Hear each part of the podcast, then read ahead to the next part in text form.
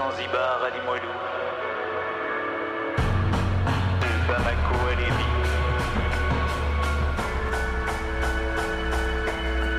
de Ushuaia à Québec, de Tokyo à New York.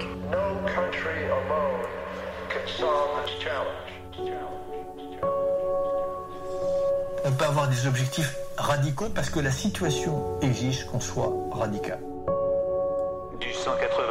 Du 191 rue Saint-Paul à Québec, à nous la terre. Bonjour tout le monde. Cette semaine à l'émission, lutte paysanne, occupation territoriale et reprise de terre avec des camarades du mouvement des soulèvements de la terre en France. Vous écoutez à nous la terre. En France, la zone à défendre de Notre-Dame-des-Landes, fruit d'une longue lutte pour la protection des terres fertiles face à l'implantation d'un projet d'aéroport, a donné naissance à des occupations territoriales prolongées et a permis à ses habitants, habitantes, d'expérimenter des formes de relations plus respectueuses de la terre et de réfléchir ensemble aux moyens d'organisation pour la défense des territoires à l'échelle du continent. Cette occupation a mis l'idée de zone à défendre dans l'imaginaire collectif et compte désormais comme une des idées forces de notre époque.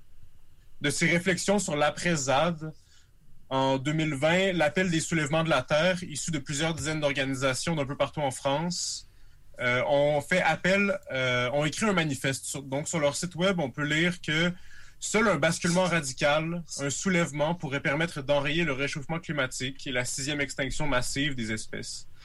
Au fond, nous le savons, il ne nous reste aujourd'hui plus d'autre voie que de mettre toutes nos forces dans la bataille pour faire obstacle au désastre en cours et abattre le système économique dévorant qui l'engendre. Trois objectifs sont énoncés. Reprendre des terres menacées ou abandonnées pour les restaurer à l'usage collectif. Bloquer les industries polluantes, et en particulier celles du béton, des pesticides et des- engrais de synthèse. Et cibler les institutions qui décident de l'attribution et de l'administration des terres. Après un printemps mouvementé, les soulèvements de la Terre organisent depuis septembre la saison 2 de leur mouvement. Démantèlement de bassines, défense de terre contre la bétonisation dans la région parisienne et assaut contre Bayer Monsanto sont au programme. Des luttes et une forme d'organisation qui ont de quoi nous inspirer. Fowle Cooper, euh, vous êtes deux membres du comité de communication des soulèvements de la Terre. Merci d'avoir accepté d'en parler avec nous. Pouvez-vous, Avec plaisir. on est vraiment content de vous avoir, pouvez-vous, euh, pour commencer, nous expliquer un peu plus en détail en quoi consiste l'appel des soulèvements de la Terre? Euh, et peut-être comment cette initiative a vu le jour. Ouais, alors tout a commencé, alors plutôt en janvier 2021 qu'en janvier 2020, euh, avec une, réunion euh, sur la ZAD de Notre-Dame-des-Landes, euh, mais à l'initiative de plusieurs groupes et qui a regroupé beaucoup de personnes de différents milieux, à la fois des jeunes, à la fois des milieux autonomes, mais aussi des, milieux paysans, des milieux des gens de la lutte contre le climat. Et donc ces personnes-là se sont réunies pendant euh, trois jours euh, pour euh, discuter de, des problématiques que vous avez évoquées, à savoir l'intoxication des sols et puis la, récupération des terres. Et, donc à l'initiative, à l'issue de, ces trois jours, les gens ont collectivement décidé de lancer un appel euh, qui, euh, qui donc euh, décrivait un peu les objectifs des soulèvements de la Terre et aussi les actions qu'on souhaitait mettre en place au cours d'une première saison. Et puis, en août de, cette année, il y a eu un second, une seconde réunion de, différentes personnes encore, de, des mêmes personnes et de nouvelles, pour ensuite euh, donc euh, discuter d'une saison 2 et d'un rappel. Euh, et, et voilà. Euh, L'idée étant de poser les bases de, quels sont euh, les, buts derrière chaque action, à savoir, donc je l'ai déjà, déjà dit, mais euh, la lutte contre les industries polluantes, vous l'avez dit, euh, et puis euh, la, la, les reprises de terres euh, et, donc la restitution des terres euh, à un usage collectif. Euh, voilà. Donc, l'initiative s'inscrit quand même dans un, historique de pratiques d'occupation ou d'opposition à des projets nuisibles, euh, mais ça semble être la première fois que ces pratiques essaient d'être mises en commun et euh, où on cherche en fait à en faire une, une hypothèse politique qui, qui, serait à généraliser.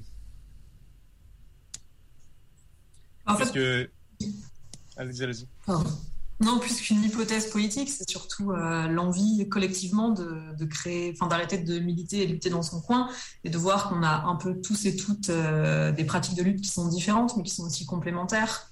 Et on a envie euh, vraiment de, de les mettre en commun. L'idée des soulèvements de la Terre, c'est vraiment pas de recréer quelque chose et de réinventer l'eau tiède sur ce qui a déjà été fait plein de fois dans le milieu militant, mais c'est aussi de, de mettre tous ces savoirs en commun et de, de se relier pour créer un réseau de solidarité et un réseau d'action. Et quelles sont finalement peut-être ces, bases communes-là sur lesquelles euh, se construisent des alliances au sein des soulèvements de la Terre, par exemple? Bah, ces bases communes, je pense que ça vient, euh, enfin, en tout cas, le, premier moment où on s'est tous et toutes réunis, c'était surtout euh, l'envie de, poser des gestes concrets, l'envie d'arrêter de faire uniquement des, marches, des manifs, d'arrêter un petit peu la voie citoyenniste pour lutter et l'envie bah, de se mobiliser ensemble pour, euh, pour lutter au local, parce qu'en fait, on, s'est un petit peu rendu compte, je pense, qu'il y avait de la force à ce niveau-là, et qu'en fait, au lieu d'agir tous dans notre coin, on avait vraiment besoin de, de, bah, de, vraiment se, se, réunir.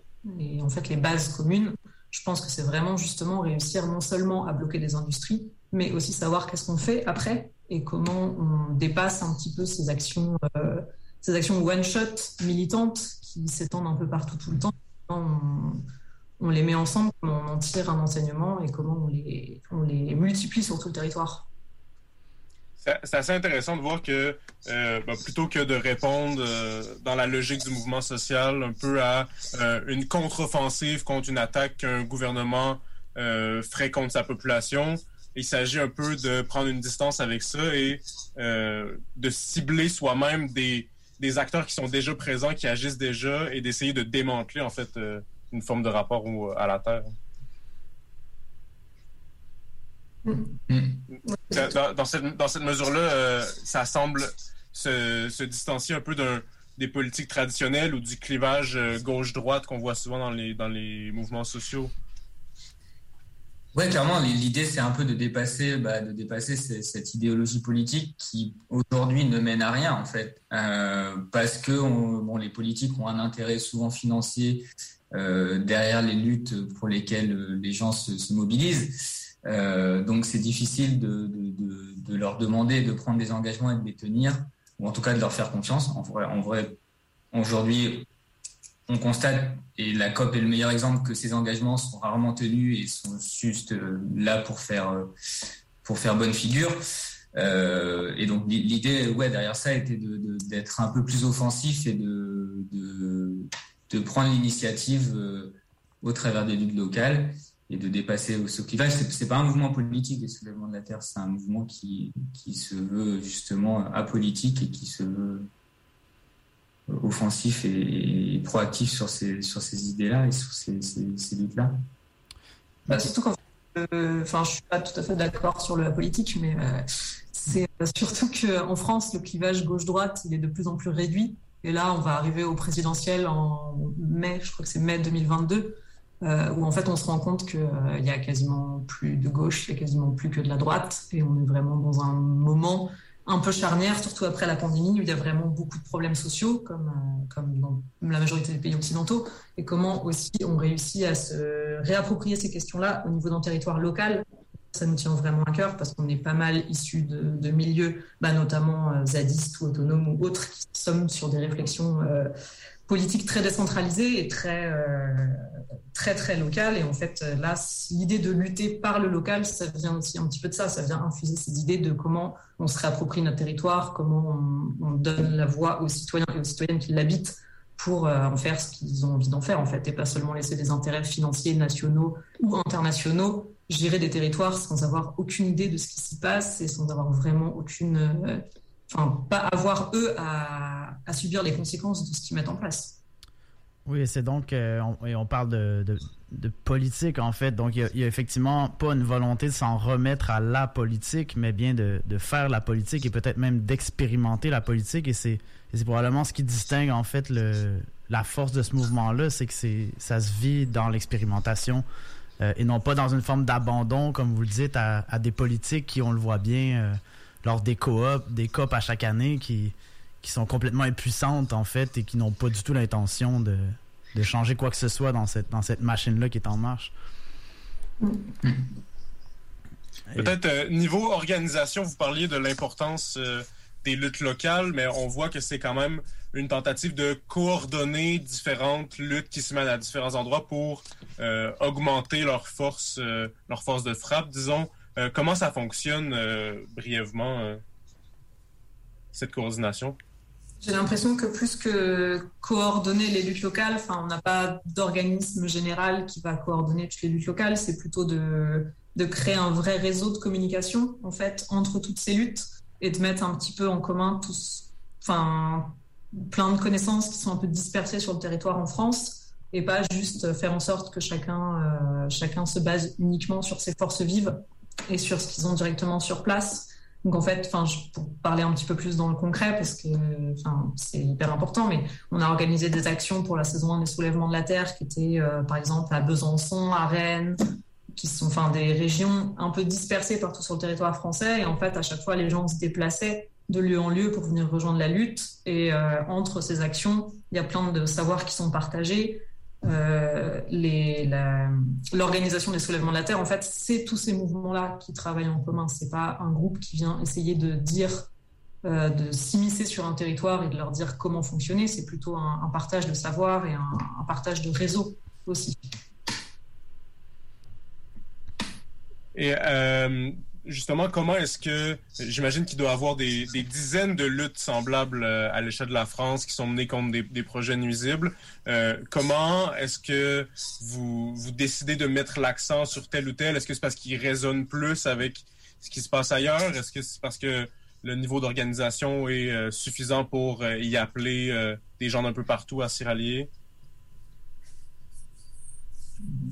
Euh, bah, Pour l'instant, euh, l'idée derrière, euh, enfin, il y a une idée, c'est de maintenir une certaine cohérence par rapport à des, choix qui sont faits en fonction des saisons. Donc la saison 1 était plutôt contre l'artificialisation des sols.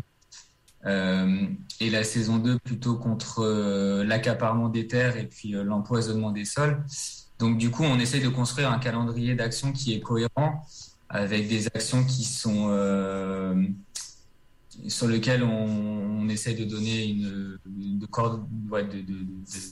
d'appeler à une certaine forme de mobilisation. Cela étant, il n'y a pas un choix qui est fait dans un sens euh, excluant. C'est euh, on a d'autres moyens aussi de, de, de, soutenir des luttes en leur donnant une visibilité médiatique sur nos réseaux sociaux, en appelant à la mobilisation aussi sur, sur, sur les réseaux internes. Euh, mais sur lequel euh, effectivement on donne, on, donne un peu moins d'énergie. On est obligé de, de, de, faire des choix parce que malheureusement il y a des, des, tas de luttes en France euh, et que c'est extrêmement intéressant et qu'ils ont toutes une vocation à exister, mais que c'est extrêmement problématique de se diluer dans ces luttes-là et qu'on ne peut pas faire des luttes chaque semaine malheureusement. Mais par contre, on peut, on peut maintenir euh, via d'autres moyens, euh, les, enfin, soutenir via d'autres moyens ces luttes-là. Euh, je ne sais pas si tu as des choses à rajouter là-dessus. Bah, au début, ça s'est fait un petit peu aussi de manière organique et un peu affinitaire sur des luttes qui étaient déjà en cours, qui avaient déjà un petit peu.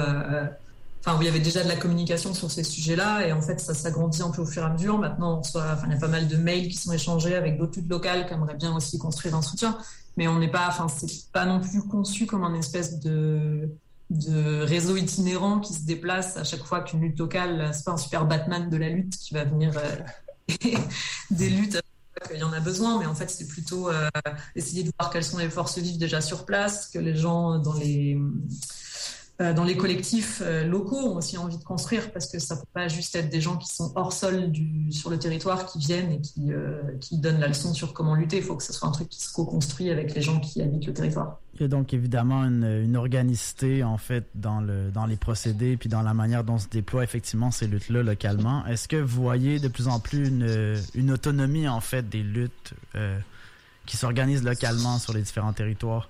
Dans le sens où est-ce que vous voyez aussi une euh, une volonté justement de, de, de, prendre en main ce mouvement-là euh, sans nécessairement faire appel à, à, des, à des renforts un peu plus loin. Puis... Ça, c'est vraiment, enfin, vraiment un truc euh, qui est censé presque un peu nous dépasser. Et en fait, il y a, enfin, comme on l'a, dit un petit peu plus tôt, c'est qu'il y a toujours ce problème dans le militantisme, j'ai l'impression, dans tous les mouvements et dans tous les réseaux de lutte, de faire des actions qui sont vraiment des actions one-shot où tu vas agir à un moment et en fait, tu auras du mal à vraiment euh, avoir de la continuité sur la lutte. Et ça, c'est vraiment des questions qui, sont en train d'être mises en cause, notamment par les, au sein des soulèvements de la Terre. Et donc après, c'est comment, euh, comment chaque lutte locale se sent de dire que son action est, euh, fait partie ou pas euh, des soulèvements de la Terre et comment euh, on peut aussi bah, créer des réseaux qui se sentent assez forts pour organiser des actions dans la continuité des... Parce qu'on peut pas... L'action, enfin, on en parlera peut-être un peu plus tard, mais l'action qu'on a fait samedi dernier, par exemple, des grosses actions vraiment coup de poing, on peut pas faire ça toutes les semaines, enfin, c'est impossible, on n'a pas l'énergie, les forces vives pour le faire, et du coup, c'est aussi comment en dehors de ces grosses actions sur lesquelles les gens vont venir en renfort de toute la France, comment la lutte elle continue sur le terrain par via les locaux qui, euh, qui sont tout le temps quoi.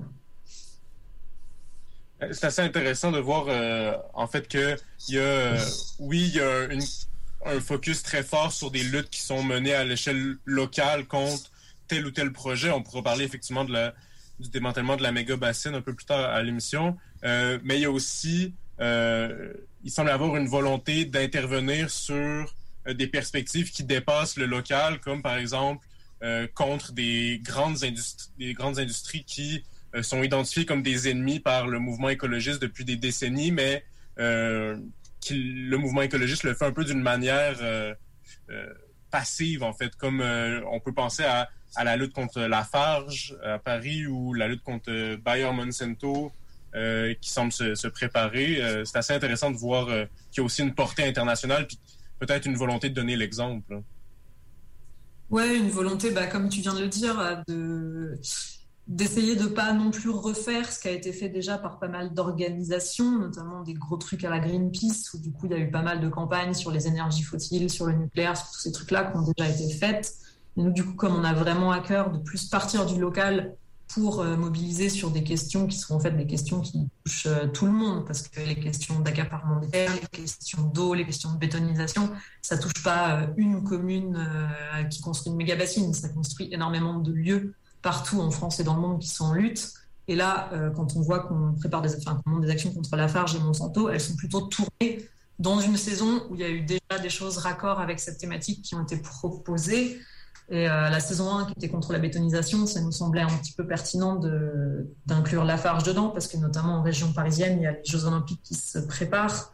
Et les cibles qui ont été visées euh, de Lafarge à Paris, c'était euh, des cibles qui sont très très impliquées dans, bah, dans toutes ces constructions pour les JO, dans toutes ces constructions euh, pour ce qu'on appelle le Grand Paris Express, qui était vraiment lié à des luttes, des luttes en France, enfin des luttes à Paris locales, qui étaient très très importantes et qui nous tenaient à cœur. Il y avait une ZAD à Gonesse en Ile-de-France, une ZAD à Saclay, et du coup c'est Lafarge, c'était un moyen de, cibler toutes ces thématiques-là en attaquant vraiment un gros morceau. Et là, Bayer Monsanto, ce serait un peu la même chose, vu que là c'est des actions plutôt sur la saison 2 contre l'empoisonnement des sols. Et en fait, parce qu'on est beaucoup mobilisé cette saison-là avec la Confédération paysanne, c'est aussi des actions pour euh, changer le modèle agricole et exprimer un modèle qui. Oh. Avec les OGM, les pesticides, etc. Quoi. On vous a perdu pendant en fait, un instant, mais. C'est des gros monstres euh, hyper internationaux, mais, mm -hmm. mais liés aux, aux thématiques qu'on aborde dans les saisons. Quoi.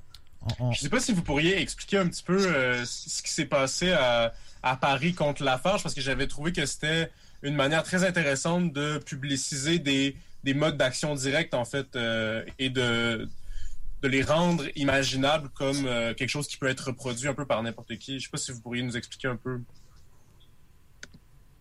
Est-ce qu'il s'était passé sur place plutôt ou comment ça avait été euh... Ouais, ouais, ouais. Ce qui s'était passé à Lafarge. Euh, ouais, je peux en parler. Euh, bah, globalement, ce qui s'est passé, c'est que du coup, euh, il y a eu une semaine d'action euh, contre différents sites euh, de Lafarge et, et d'une autre entreprise d'ailleurs dont j'ai oublié le nom, qui est un peu moins connu. mais bref, qui aussi, enfin bref, donc les premiers jours, ça consistait à s'introduire sur des, centrales de production de ciment et d'occuper ces centrales et de les désarmer afin de, permettre justement de, stopper, euh, de stopper la, production de béton et donc de donner euh, une forme de visibilisation. Et ces actions-là se sont poursuivies pendant une semaine sur différents sites. Euh, il y a en tout plusieurs centaines de personnes qui se sont retrouvées pour, permettre l'immobilisation de ces sites. Et c'était vraiment un mode d'action qui était effectivement très intéressant de parler les, personnes impliquées, parce que ça impliquait des gens de différents milieux, encore une fois.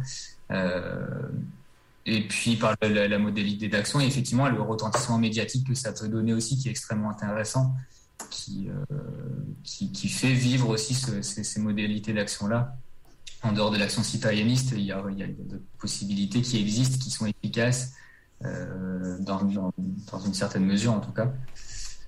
Euh, je ne sais pas si tu veux rajouter des choses par rapport à ça bah, ce qui était assez intéressant, c'était ouais, de mobiliser plusieurs euh, réseaux climat et plusieurs euh, réseaux autonomes ou zadistes, etc., qui venaient vraiment agir ensemble. Et après, euh, bah, ça n'a pas été aussi bien relayé que ce qu'on voulait, alors qu'il y avait eu des, super vidéos, notamment, qui avaient été faites sur place par des personnes qui avaient vraiment genre participé au désarmement de la centrale. Et, et c'était vraiment, comme on essaye de faire là, même avec la saison 2, c'est une manière un petit peu de de montrer que des gestes un peu plus concrets sont possibles contre ces, ennemis-là et comment, euh, comment en fait c'est très accessible et très à la portée de tous et comment c'est efficace aussi de s'attaquer directement à l'économie euh, et au fonctionnement de, oui. Et c'était super intéressant même de voir les alliances, euh, notamment avec Extinction, Extinction Rebellion dans le cas de la FARC justement. Euh, puis en fait, nous, on trouvait du côté euh, du côté du Québec, du moins, que, que, le truc avait bien, avait très bien été médiatisé, en fait. Euh, puis on, on, se demandait aussi comment, comment ça avait été reçu par un public élargi, en fait. Comment ça, quel a été le retour par rapport à cette action-là?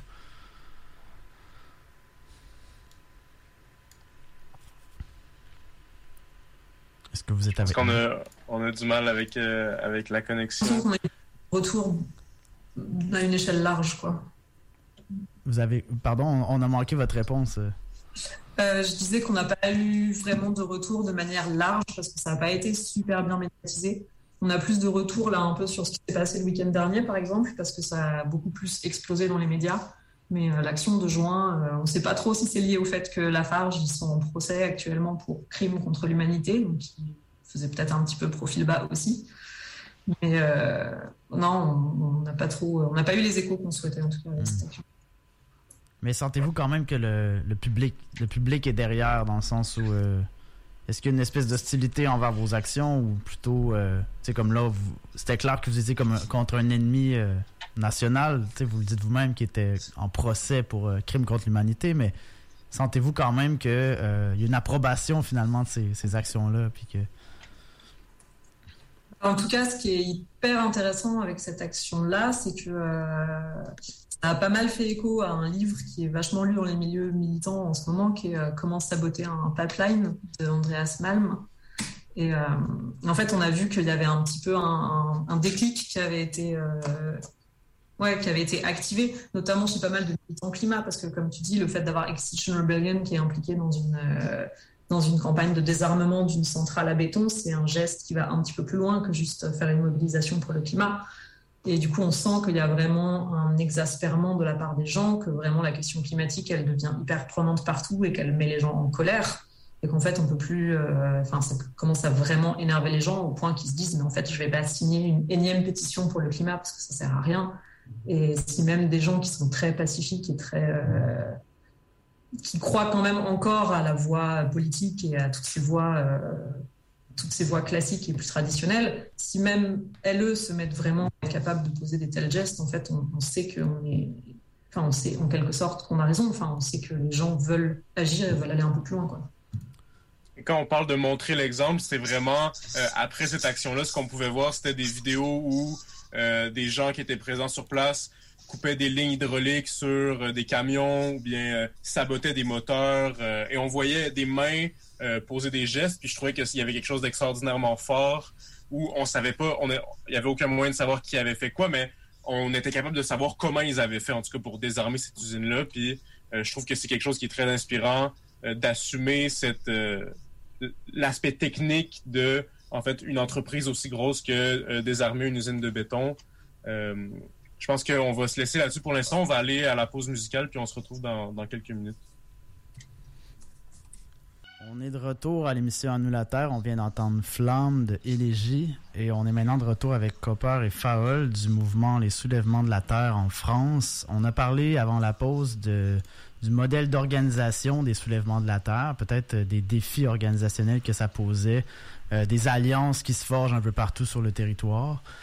Pouvez-vous euh, maintenant nous expliquer un peu plus en détail, en fait, par rapport aux actions des dernières semaines, une, de, vos actions a particulièrement brisé le mur médiatique en France? On en a parlé tout à l'heure. On parle effectivement du démantèlement d'une méga bassine à Mosée-sur-le-Mignon à environ 40 km à l'est de La Rochelle.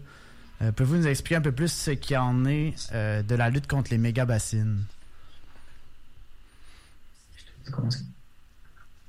Euh, ouais, bah, la lutte contre les méga-bassines, en fait, c'est la lutte contre des énormes cratères plastifiés de plusieurs hectares de, de, long et de large, qui sont en fait censés être des réserves d'eau pour, pour les agriculteurs et les agricultrices, mais qui en fait sont des, retenues d'eau qui sont un peu argumentées comme étant des, des réserves d'eau de pluie d'hiver qui sont après utilisées en été pour irriguer les, plantes, enfin, les champs, mais qui en fait sont euh, principalement des, réserves qui pompent dans les nappes phréatiques et qui sont utilisées principalement pour irriguer des champs de maïs, qui sont un modèle agricole qui est vraiment euh, délétère et est vraiment euh, terrible, dans le sens où c'est vraiment des champs de maïs industriels qui sont utilisés principalement pour nourrir des élevages industriels ou pour nourrir des méthaniseurs. donc en fait c'est vraiment c'est une lutte contre l'accaparement de l'eau qui est un bien commun pour l'utilisation privée, mais c'est aussi une lutte contre un certain modèle agricole qui est quelque chose qu'on estime complètement absurde. justement dans un monde qui se réchauffe à, à plus 2,7 degrés, ils ont dit à la COP récemment. Euh, des choses qu'on veut euh, qu'on veut vraiment plus voir sur le territoire et qui nous paraissent vraiment absurdes. Et euh, c'est un modèle qui est en train de s'étendre parce qu'en fait, il y a déjà, je sais plus combien de bassines en, Charente, en Vendée, pardon. je crois qu'on a, une vingtaine de bassines déjà existantes en Vendée. Et là, ils commencent justement à, à les construire dans le département des Deux-Sèvres en France, qui est là où est situé Mosée-sur-le-Mignon. Euh, et, en fait, là, la raison de s'intéresser à cette méga-bassine, c'est déjà pour euh, alerter un petit peu sur ce que c'est que ce truc absurde, euh, alerter sur l'accaparement de l'eau et l'accaparement des biens communs au profit d'un certain type d'agriculture, et aussi de dire, en fait, si ce modèle-là, il commence à prendre place là-bas, il va s'étendre sur tout le territoire et il va se reproduire, et en fait, il faut l'arrêter le plus tôt possible. Et donc, qu'est-ce qui s'est passé à, à Mosée-sur-le-Mignon la, la fin de semaine dernière? Eh ben, il y a eu une énorme mobilisation qui a réuni à peu près 3000 personnes euh, à Mosée-sur-le-Mignon, qui se paraissait un petit peu improbable dit comme ça, parce que c'est vraiment un, tout petit village euh, dans les Deux-Sèvres. Euh, c'était une mobilisation qui était appelée par les soulèvements de la terre, mais aussi par l'association la, locale, enfin le collectif local qui s'appelle Bassine Non Merci, et un syndicat agricole, enfin un syndicat paysan en France qui s'appelle la Confédération paysanne, qui est un peu qui est, justement un syndicat qui lutte pour un modèle agricole qui est plus respectueux du vivant et qui est plus à échelle humaine. Et donc cette mobilisation, avec ces trois collectifs vraiment qui ont appelé à se mobiliser sur place, euh, elle a réuni énormément de monde. Il y a eu euh, un rassemblement assez festif avec des groupes de musique, une manif, un truc un petit peu traditionnel qu'on attend de ce genre de choses. Et euh, elle s'est terminée sur une bassine une bassine illégale, une bassine qui a été construite sans les permis appropriés et qui devrait donc cesser d'être utilisée depuis maintenant plusieurs années, mais qui continue à être exploitée. Et cette bassine donc illégale a été débâchée par euh, les participants et les participantes. Donc on a 3000 personnes qui sont euh, qui après un petit zigzag avec les forces de l'ordre sur tout le trajet, se sont ont envahi la bassine. On appelle ça la prise de la bassine parce qu'on aime bien les jeux de mots un peu nazes, et, euh, Et euh, ces 3000 personnes, évidemment, tout le monde n'a pas euh, posé exactement les mêmes gestes, mais collectivement ont assumé de justement mettre cette, cette bassine hors d'état de nuire. Donc, on est de retour à cette logique-là de, de faire les choses par soi-même plutôt que de demander qu'ils soient arrêtés, parce que là, de toute façon, c'était déjà une bassine illégale qui opérait euh, sans, sans, se faire euh, déranger par qui que ce soit, à part, euh, à part vous. il, doit il doit ressentir un grand sentiment de puissance. C'est quoi les réactions des gens sur le terrain quand la bassine est démantelée? Finalement, il y a eu 3000 personnes qui sont venues, la pompe est défaite. comment les gens se sentent après ça? Bah, sachant que ce qui est un peu... Enfin, par exemple, le collectif Bassin c'est aussi des gens qui utilisent euh, le voie, les voies plus citoyennes pour lutter, qui font justement toutes les requêtes en justice, toutes les requêtes légales, etc. Et qui en fait voient un petit peu que ça marche plus. Et quand on arrive sur ce genre d'action, de, désobéissance civile, où tout le monde vraiment a l'impression de faire quelque chose de concret, on a vraiment l'impression que, que ouais, il y a un peu un, sentiment de reprise de contrôle en fait, et vraiment la volonté pas et juste tout casser quelque chose à 10 euh, parce qu'on a envie de, tout casser, mais juste de vraiment genre euh, nuire à un ennemi en fait. Enfin, mettre vraiment quelque chose, une industrie qui nous tue à terre, de vraiment poser des gestes qui sont efficaces pour lutter contre ces, énergies qui nous détruisent. Sur la question des ennemis, euh, justement, il y a des. On comprend effectivement que les, les méga-bassines sont des technologies qui favorisent l'appropriation de l'eau qui est normalement dans la nappe phréatique. Euh, mais quelques médias euh, français ont couvert l'action comme si vous déclenchiez une guerre de l'eau dans la région. Mais en fait, cette guerre de l'eau est bel et bien enclenchée par ceux et celles qui tendent à privatiser ou à priver les autres de son usage euh, pour la commercialiser. Donc, pouvez-vous nous parler un peu de cette, cette guerre-là aussi qui se joue sur le plan médiatique, finalement? je te laisse plutôt répondre. Euh, ouais, bah, en fait, euh, comme tu dis, c'est vraiment genre. Enfin, on parle d'eau, en fait, on parle d'un bien qui devrait être accessible à tous et à toutes sans vraiment se poser de questions. La guerre de l'eau, elle, elle tient surtout, en fait, en une, guerre aussi bah, de deux modèles qui s'affrontent, de deux modèles d'agriculture qui s'affrontent, parce que euh, là, on parle de, personnes qui, privatisent l'eau pour, euh, pour favoriser l'irrigation d'un modèle agricole qui en fait favorise la sécheresse. C'est absurde, ça n'a aucun sens. Ils prétextent lutter du coup contre la sécheresse en utilisant ça parce que c'est censé être la retenue de pluie, ça ne l'est pas du tout, ça assèche les nappes phréatiques, ça assèche les rivières. Et, euh, en plus de commercialiser quelque chose qui devrait vraiment être accessible à tous et à toutes gratuitement, parce que on parle d'eau encore une fois, là c'est vraiment en plus euh, remettre une pièce dans la machine pour, euh, pour continuer à renforcer le dérèglement climatique de plus belle. Quoi. Comment vous avez l'impression que cette, lutte-là va se mener dans le temps long? parce que là, vous avez réussi à démanteler cette bassine-là avec une manifestation de 3000 personnes, mais qu'est-ce qui se passe? Est-ce que vous avez l'impression que les bassines vont être reconstruites ou est-ce que euh, ça a été un symbole assez clair pour, euh, pour empêcher qu'ils soient remis en œuvre? Je, dirais qu'aujourd'hui, c'est un peu trop tôt pour, pour répondre à cette question-là. Euh, c'est encore très récent, les événements. Il faut savoir que la lutte contre les bassines, ça fait quatre ans qu'elle dure quand même par le collectif local. Euh, du coup, c'est extrêmement difficile de savoir dans un court terme déjà ce qui va se passer, est-ce qu'ils vont construire des bassines ou des choses comme ça? Les indications sont plutôt pour l'instant qu'ils suspendent les travaux. Euh, euh, et, après, à, moyen terme, long terme, les réflexions, elles sont, elles sont portées au sein des soulèvements de la Terre sur ces questions-là, mais aussi beaucoup par les collectifs locaux. En réalité, c'est aux gens qui habitent le territoire de décider derrière de ce qu'ils veulent faire de ce territoire. L'appropriation, c'est que ces questions-là elle se pose pour, les personnes qui occupent le territoire.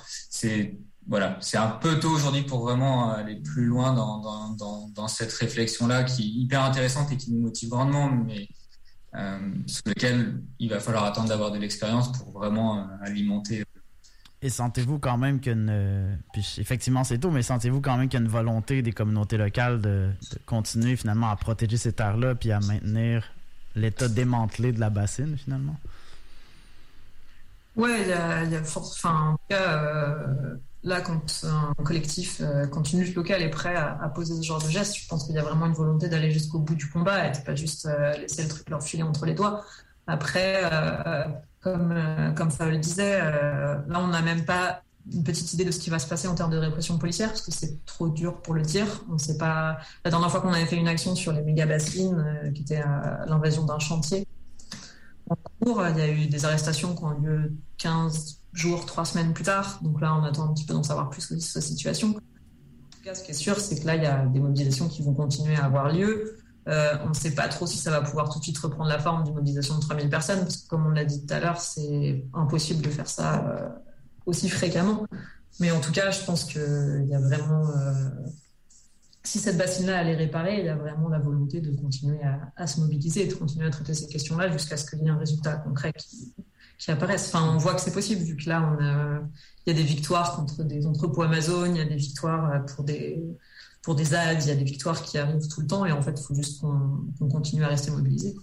Si je peux rajouter quelque chose, en dehors de l'écho médiatique qui est provoqué par cette action-là et les soulèvements de la Terre, le collectif Bassine Non Merci, euh, toutes les semaines, il, continue à mener le combat euh, là-bas sur différentes actions qui sont parfois médiatisées plus à l'échelle régionale, euh, mais ils sont extrêmement mobilisés, extrêmement motivés. Donc sur, sur leur détermination, oui, on peut répondre qu'elle est là et qu'ils voilà, la maintiennent eux au quotidien vraiment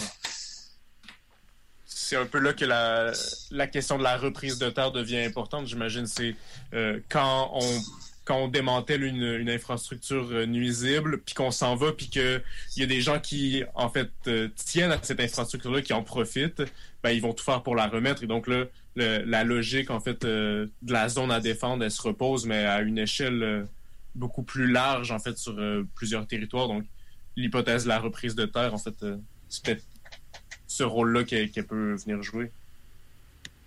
Ouais, et puis la reprise de terre, elle peut se, faire aussi de différentes manières parce qu'il euh, y a forcément ouais, les zones à défendre qui peuvent se mettre en place. Mais là, euh, le rôle des soulèvements de la terre, c'est plutôt de, de, décider en concertation avec la lutte locale comment ils ont envie d'envisager euh, d'envisager la suite. Parce qu'encore une fois, c'est c'est elles et eux qui habitent le territoire, donc c'est plutôt elles et eux qui envisagent les manières les plus efficaces et les plus pertinentes de lutter. Et au-delà de, il y a vraiment toute cette question qui a envie d'être posée et qui est encore au début de la réflexion, parce qu'encore une fois, ça fait que depuis janvier dernier qu'on commence vraiment à, essayer de mettre en place ce mouvement, mais il y a vraiment toute la question de est-ce qu'on occupe juste des terres de manière illégale jusqu'à ce qu'il y ait affrontement et victoire ou non euh, Est-ce qu'il euh, y a possibilité de racheter des terres pour que euh, les citoyens et les citoyennes sur place s'en emparent et en fassent quelque chose, eux, qui leur est propre il y a toute l'histoire de, reprise de terre au niveau du foncier, au niveau euh, du légal, qui est aussi à être posée, parce que des fois, c'est aussi hyper efficace. Mais en fait, là, c'est vraiment des questions où c'est impossible de répondre de manière générale, parce que ça doit rester hyper adapté au territoire, et vraiment en concertation avec les, locaux, parce qu'il n'y a aucune volonté de faire un espèce de, de, recréer un espèce d'État euh, national de terre reprise. Il y a vraiment la volonté que ce soit des habitants et des habitants de territoire qui reprennent les choses en main. Quoi. Et on s'imagine quand même qu'il y a une volonté de, mettre en relation ou en réseau finalement ces, lieux-là qui sont, euh, peu importe par quel moyen, euh, pris pour euh, poursuivre la lutte ou peut-être expérimenter d'autres formes de relations. Est-ce que, est-ce qu'effectivement ça fait partie des réflexions? Est-ce que justement il y, a une, volonté de construire dans le temps un certain réseau qui, qui, qui entretient d'autres formes de relations avec, le, avec les territoires, avec les communautés locales, avec le monde finalement? Ouais, bah, on voit très bien que c'est ce qui, ce qui, enfin, que c'est quelque chose qui peut vraiment marcher. Quoi. Là, je vais prendre un autre exemple, mais même au niveau, euh, au niveau international, en fait, on voit qu'il y a des, une, ex-zone à défense en Suisse qui commence à monter un, un collectif qui s'appelle euh, Reprenons la ville, qui est un petit peu le même principe que, les soulèvements de la terre, en fait. Et on voit que, s'inspirer des idées les uns des autres et pas justement toujours à chaque fois que quelque chose se monte, euh, être un peu isolé dans son coin et essayer de, de, de, trouver toutes les forces et toutes les idées par soi-même, enfin par eux-mêmes. C'est hyper important de maintenir des liens et vraiment de s'inspirer les, les, uns et les unes des autres de ce qu'on fait et de ce qui a été mis en place déjà avant parce que on voit que sur euh, l'histoire des luttes, sur l'histoire des luttes territoriales et l'histoire des luttes environnementales, il y a beaucoup de choses qui se répètent dans le temps parce que justement, on n'est on pas toujours très visibilisé, on n'est toujours pas très bien médiatisé. du coup, c'est hyper important de, se parler en fait et de partager nos connaissances. Et si je peux rajouter, si pour être sûr que c'est bien dans le sens de la question, mais sur cette mise en relation des luttes et des choses comme ça, on le voit déjà de façon effective, où euh, il y a des gens de, Paris, de la Z de Gonesse, qui sont descendus euh, euh, à Mosée-sur-le-Mignon, et en retour, il y a eu des gens des bassines qui sont montés pour un événement sur Paris, la marche des terres sur Paris. Donc il y a déjà cette mise en relation, les gens des luttes en France couvre le territoire par solidarité et par envie de, partager aussi des expériences et d'en prendre et d'en tirer. Donc c'est déjà effectif à, cette échelle-là, même si c'est organique pour l'instant. mais il y a vraiment la volonté de créer un réseau de solidarité, en tout cas, entre les, entre les luttes locales. C'est sûr. Je pense que c'est une question qui nous habite aussi beaucoup euh, comment arriver à faire circuler des gens d'un territoire à l'autre tout en étant capable de s'ancrer dans des luttes concrètes, de pas euh, entrer ni dans une dynamique de d'isolement ou dans une dynamique, comme tu disais, du, Batman, euh, de la lutte qui va, qui est constamment en mouvement puis qui est capable de s'ancrer en fait, de s'ancrer nulle part dans aucune lutte particulière. je pense que c'est des, questions que ça nous fait vraiment plaisir d'aborder avec vous puis qui, vont nous faire réfléchir encore longtemps.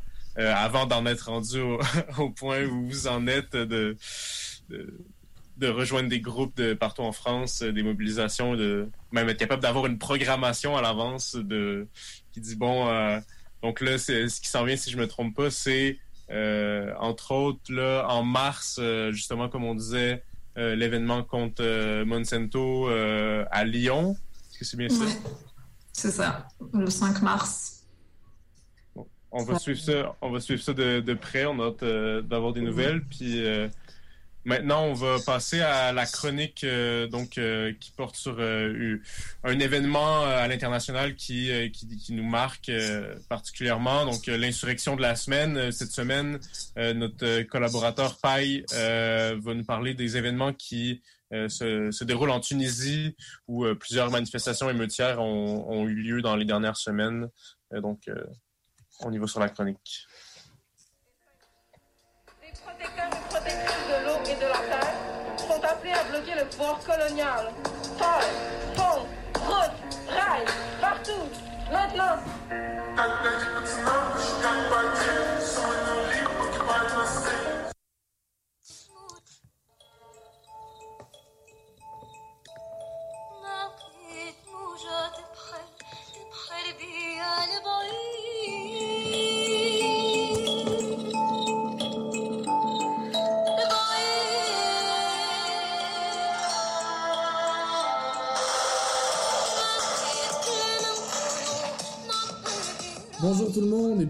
Chronique l'insurrection de la semaine. Euh, cette semaine, je suis tout seul, euh, malheureusement, pour euh, présenter l'insurrection. mon collègue est en train de faire des enquêtes un peu partout sur les territoires pour la semaine prochaine. Alors, je vous présente ça tout seul aujourd'hui. Et on va se pencher sur la question de, de la Tunisie aujourd'hui, en fait, qui a vu dans les dernières semaines plusieurs euh, manifestations euh, émeutières à travers le pays et euh, dans un contexte où le Parlement a été figé depuis plusieurs mois et qui a mené à la mort d'un jeune homme en fait, ce qui a évidemment redoublé l'ardeur.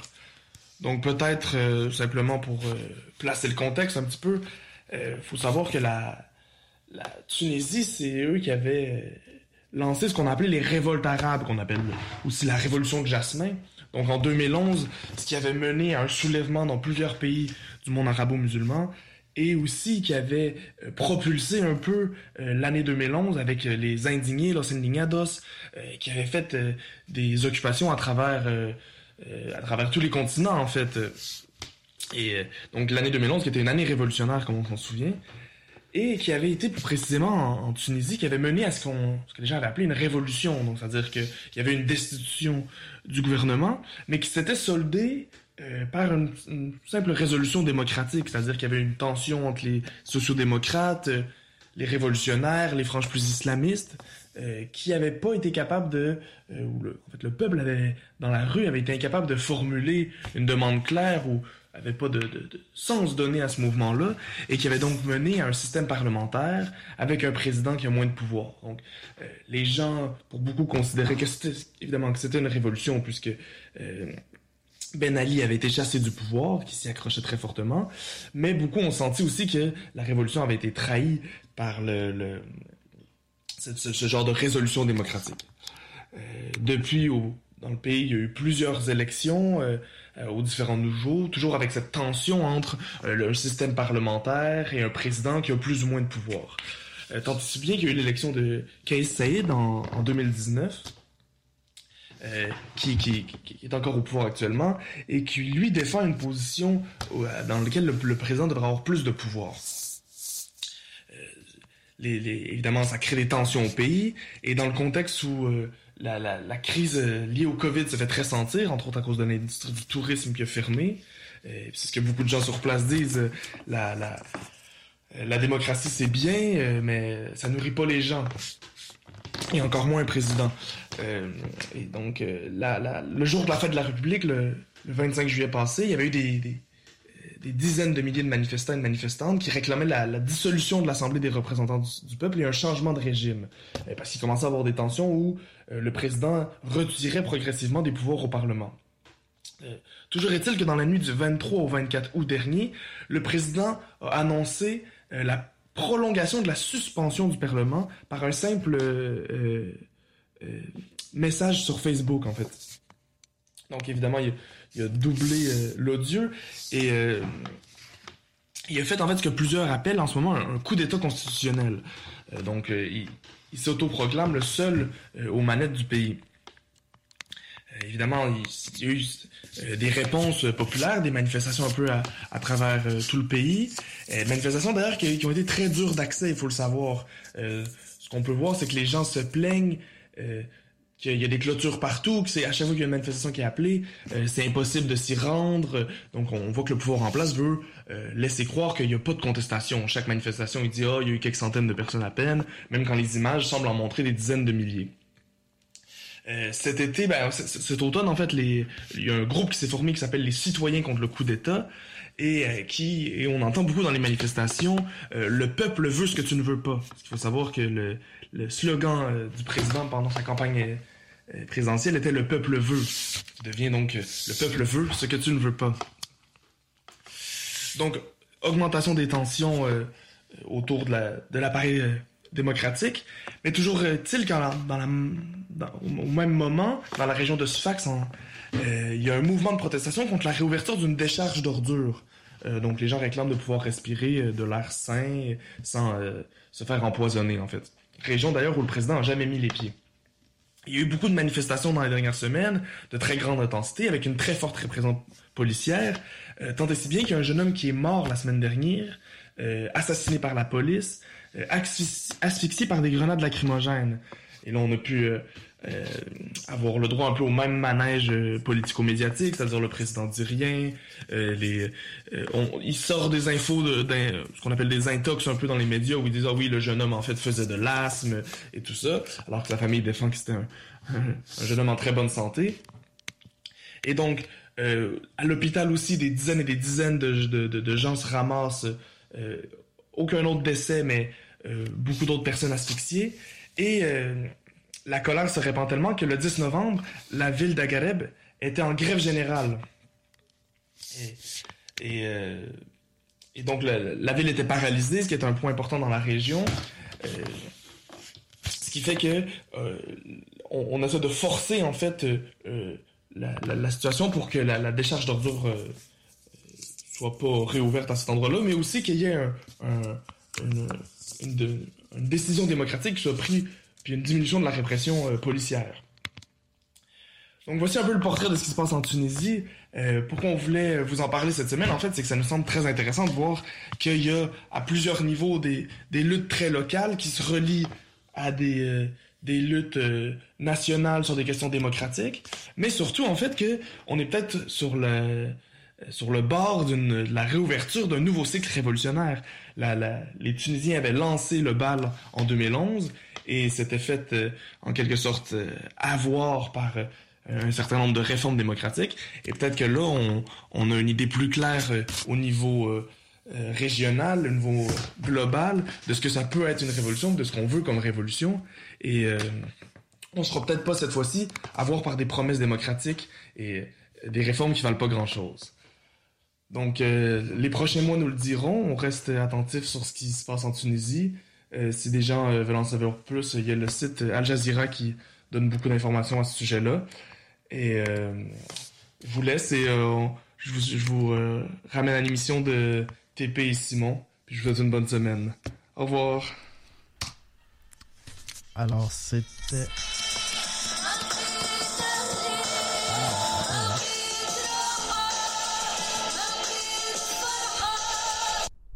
Alors, c'était la chronique insurrectionnelle de la semaine. Merci à Paille pour cette, euh, cette information. C'est ce qui conclut euh, l'émission d'annulateur d'aujourd'hui. Donc, on va en profiter également pour remercier nos invités d'aujourd'hui, donc Farrell et Cooper de, des Soulèvements de la Terre. Merci beaucoup d'avoir été parmi nous.